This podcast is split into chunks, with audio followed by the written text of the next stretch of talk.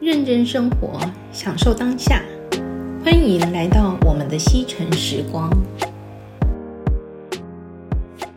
啊，清明节又快到啦，你们家有什么特别的？讲到这个祭祖的部分呢，我想到就是，呃，我有听过一件去，呃，我觉得挺有意思的一一个一个一个部分，就是我之前听我们家那长辈说嘛，嗯就是呃，就是祭祖的时候，因为其实一年其实有很蛮多次祭祖的时间。嗯那我们家族呢有一个长辈就是比较特别一点，嗯就是每次祭祖的时候，我们不是大家呃就是点香发香开始拜嘛，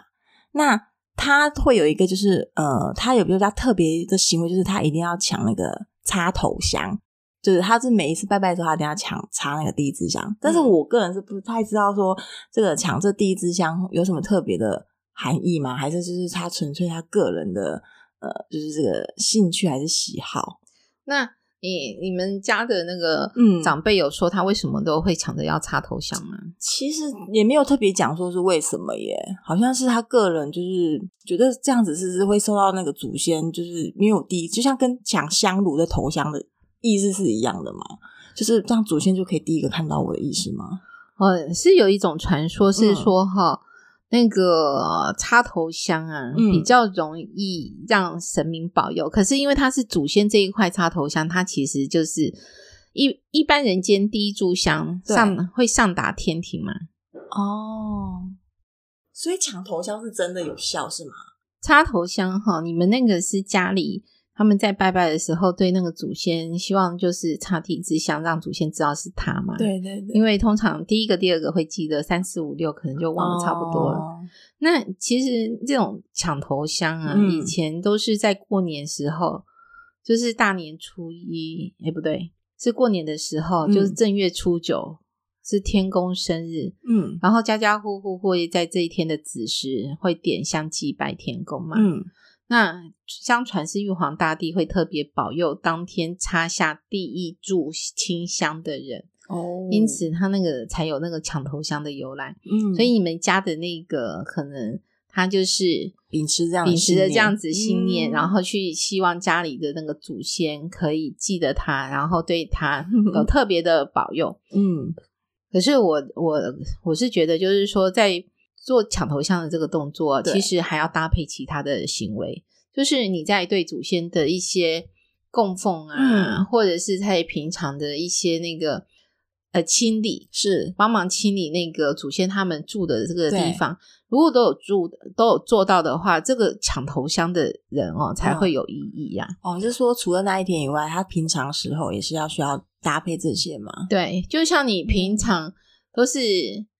呃想办法是嗯抢第一名，哦可是你一第一名，你这个人的品性，嗯还有你该做的一些行为是准则没有去做好，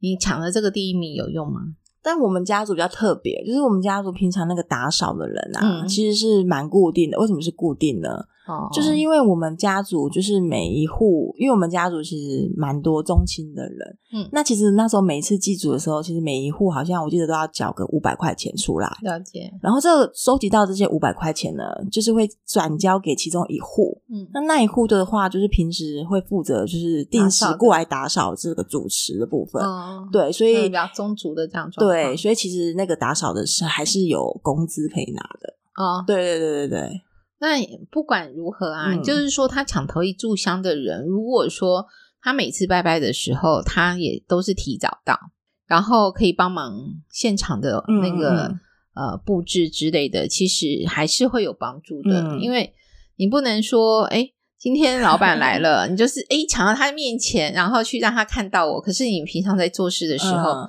是随随便便的，其实哦它的意义一样的道理嘛。那个心嗯心意还是很重要的。嗯嗯就是除了抢第一炷香之外，对嗯因为保佑跟回馈它是相对的。对，你如果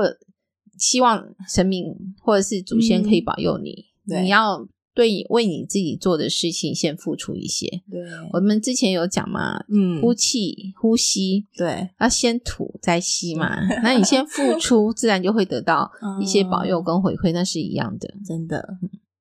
那另外啊，就是我不晓得呃会不会有人习俗跟我们家一样，嗯、因为我们家可能是就是自我小时候记忆以来，嗯就是长辈都有讲说，只要是但凡嫁出去的女儿。是不能回到那个我们祖先那边去上上香的，就是嗯只要是清明祭祖或者是过年过节的时候，只要是嫁出去的，连同离婚的，嗯其实也是算的。对，比如说今天，呃，我们家比如说家里的呃长者过世了，嗯那如果我说我今天嫁出去了，那我以后都不能再回来拜这个祖先了。哦，应该是对说那个是很久以前，嗯很久以前，因为有些那个家庭啊，嗯他们怕嫁出去的女儿出回来分财产啊，嗯所以才设下了这个规定。可是你要想想哦，我真的们现在很多家庭它就是少子化，对甚至都只有女女儿而已。对那这种规定，万那这样不是很伤心吗？对就父母过世之后，你的儿女不能回来拜，嗯这种状况哈，在我家就是分两种不一样的。嗯，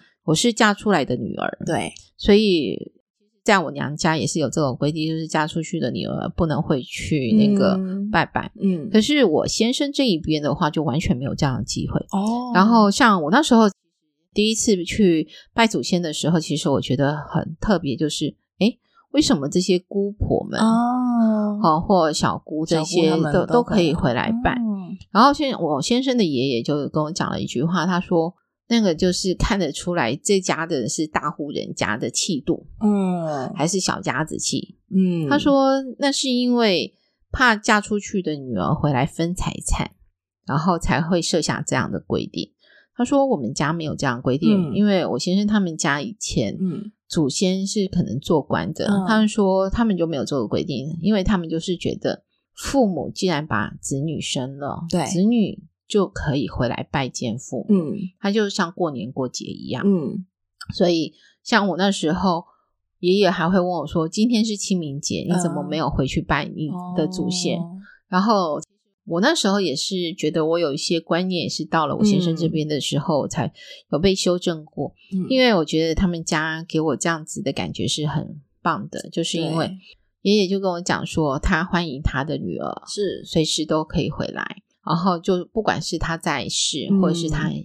已离世，嗯都是这样子，所以我我会觉得这样很热闹，因为你的那个忌讳越少，对，然后疙瘩会越少，真的嘿，几乎都是这样。其实也有一种说法就是。结婚啊，嗯有那种属虎的，哦，对，不可以不可以探去入新房啊，对，或或者去探视之类对的。这个习俗，其实我在我结婚的时候我就打破了，哦，嘿，怎么说？因为就是我结婚的时候，诶，像我弟啊，还有嗯我那个表弟，他们是有来探视嘛，对，因为我表弟是属虎的，所以他那时候我就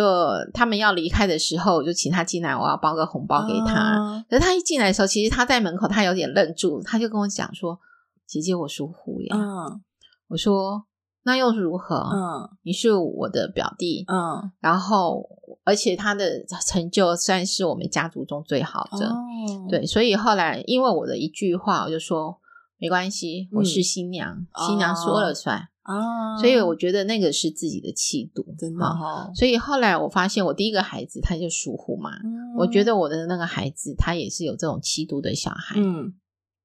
其实我觉得属虎他们在这一块还蛮吃亏的，对对，真嗯不实际错上，现在属属虎的，然后做大官的，真的非常的多。嗯，所以后来我就觉得，因为我从一结婚就打破了很多 的传统，所以我先生的爷爷跟我讲说大气，嗯他那时候他就跟我讲说很好，因为你的那个疙瘩越少，就心里的那个在意的芥事蒂情在意嗯在意的事情越少，你你的以后生活上的状况就会越少。真的，所以后来我这个对我来讲是一个嗯非常好的祝福。嗯，所以我那时候非常感谢我先生他们这边的家对人，他们是这么大气度的的去跟我呃讲一些东西，就像老人家真的很有智慧，每次都跟我讲活动活动要活就要动，真的，所以他们都活到九十几岁，将近一哇百岁，那真的所以是很多的想法，我觉得都是其实是人教出来的。就像我们以前就你知道鬼月是什么时候出来的吗？闰闰，哎，农历七月份，对，农历七嗯月、你对，知道是什么时候八月吗？鬼月？七月一号，啊、不是我的我的意思是说，你知道在那个朱元璋之前啊，嗯明朝之前是没有农历七月是鬼月哦，哦，是没有的啊。对，然后是因为你知道真正好日子很多都是在农历七月，难道是因为不想让？所以农历七月鬼月是那个皇上他们专用的月 真份的、。啊？那他们为了怕民间，对，然后去跟跟他们们抢抢时日间，啊所以他们就散了一个消息，就是哦农历七月是鬼月。可是你要想哦，嗯你平常人家说什么七月一号鬼门开对之类的，嗯，会因为七月一号那个之后，就是鬼门关之后就没有没有这些状况了吗？不是啊，真的耶，嘿，所以实际上那个无时无刻都有，哦嗯但是无时无刻也都没有。哦嗯，所以你看，这个真的是从明朝之后才有农历七月是鬼月、哦这样子的习俗是这出样来子的，哦对。原来是这样子来嗯，的，所以你说农历七月，有的人说不开刀或怎样，对，对我来讲，我觉得还好。不买不买车，不不入新家这种。哦、没有，这我些那习时俗 候农历七月还开业嘞，哦，然后也有一些像，应该是说只要是好日子，，嗯，其实日日是好日，时哦日都是是好可以日，只是稍微再去做一些调整，嗯那之后我们如果有机会的话，可以讲一下怎么样看农民历，好哦把一些基本的观念分享给大家。好的，那讲到清明扫墓哈，我们嗯讲到一些那个传统的习俗。之前我们是土葬嘛，哦对现在大部分就是火化对，嘛。火化完，那实际上哈，土葬跟火化对后代子孙的影响度是有一些不太一样的。哎原则上，土葬的影响度会比较大大，嗯对不对？，火葬就是火化的，现在其实影响度比较少。嗯因为化为火灰之后啊，嗯，那个磷的影响比较没有。哦，比较美可是土葬的话，因为那个原来那个会跟那个土地做结合，所以对其实土葬它对后代的影响度要会影响六十年后的，六十年啊，因为它土葬那个气啊，怎对么进去之后啊，嗯跟那个土地做结合对，然后影响的是真的是后代子孙，哦，所以那个土葬这一块还好，我们现在台湾比较没有了。哦嗯，，因为大家因为环保意识抬头，对所以就是选择那个火火化，对然后进塔。对，所以以像如果说像以前我们还是进到那个宗祠这一块嗯的话，那个在拜拜这一块有一些意识，然后有些什么。那个金子对压在那个上面，其实它的意思就是代表说后代子孙他已经祭拜嗯了。，那其实因为现在你看，我们连庙里现在嗯就是心中一炷香，然后那个烧香，因为环保意识抬头，这个那个烧香的这个作用越越来越少。嗯然后，但是像近邻古塔那些，对其实有的人他们会特别选一些塔位，是实际上呃放哪个位置其实都可以。哦那那我个人的，像我家族的话，对就是呃，我爸爸妈妈很先进，他们在十几年前嗯就跟我讲说，就是那个他们选择直葬，哦，执仗啊，直葬跟树葬有点不太一样哦差。别其实那个有点环保，其实应该不是说有点环保，是非常环保。嗯直葬的话，它就是呃，它帮你葬的那个地方，他们是随机葬。哦，随机嘿，他们就是他们会根据土壤的状况，是然后去哎，这个土壤最近它这个可以再葬新嗯的，他们就会随机葬。那个随机葬对后代子孙来讲，哈，呃，一个只是一个